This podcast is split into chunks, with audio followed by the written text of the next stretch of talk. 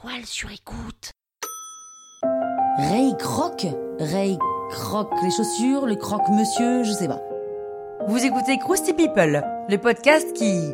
J'ai pas la rime. Le, le podcast à écouter. Oh quand même, Ray Kroc, ça devrait vous dire quelque chose. Ray Kroc, né le 5 octobre 1902 à Oak Park, il est élevé dans une famille de classe moyenne. Les études, c'est pas trop son truc, donc il quitte l'école à 15 ans. La même année, il s'engage en tant que brancardier pour la Croix-Rouge en France.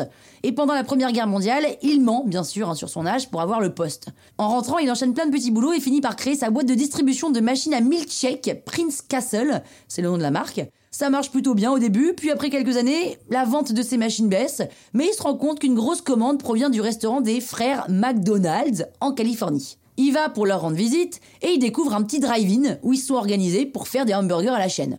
Il est assez impressionné, même très inspiré, et Ray devient alors leur agent exclusif en charge du développement de leur franchise, alors qu'il a déjà la cinquantaine. Le suspense est à son comble. Est-ce qu'ils vont réussir? Est-ce qu'ils vont pas réussir? Eh bien, sept ans plus tard, en 1961, la chaîne compte 228 restaurants. Et puis ça a l'air de rouler encore aujourd'hui, hein, vu qu'on peut encore manger des Big Mac un peu partout dans le monde. Ray Kroc, niveau personnalité, c'est un peu le stéréotype de l'homme d'affaires, très ambitieux, impitoyable, sans remords, tenace.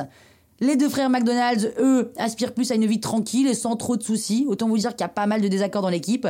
Les frères finissent par en avoir marre et revendent leur part à Ray pour 2,7 millions de dollars et 1% de royalties sur les bénéfices, qui ne seront jamais reversés par Ray Kroc. Ça, c'est ouf. Maintenant qu'il a le champ totalement libre, Ray Kroc va réduire encore plus les coûts en standardisant tout au poil près, c'est-à-dire la taille du pain, la taille du steak haché, la quantité de frites. Et en 63, il développe une université du hamburger à Chicago carrément, où on apprend, euh, j'imagine, à faire des burgers. Est-ce que c'est possible d'avoir un master hamburger? Apparemment. Il va se considérer comme le fondateur de la marque, hein, alors même que c'est pas vraiment lui le fondateur, il est Vince, les frères McDo de l'histoire. Tout le reste de sa vie, il ne cessera d'agrandir son empire, et il meurt en 1984, à l'âge de 82 ans. Il laisse derrière lui 8300 restos répartis aux États-Unis et à travers 34 pays, soit un chiffre d'affaires de 8 milliards de dollars, et une fortune personnelle de 600 millions de dollars. Tout sera légué à sa troisième femme, Joanne Beverly Mansfield. Elle est arrivée au bon moment, elle. Ray Kroc, c'était un travailleur acharné à qui on doit cette phrase. Si vous avez du temps pour vous reposer, vous avez du temps pour nettoyer. Voilà. Bon, c'était pas un marrant, hein, mais il a aussi dit le travail est le steak du hamburger de la vie. J'ai rien compris. Croustille, hein?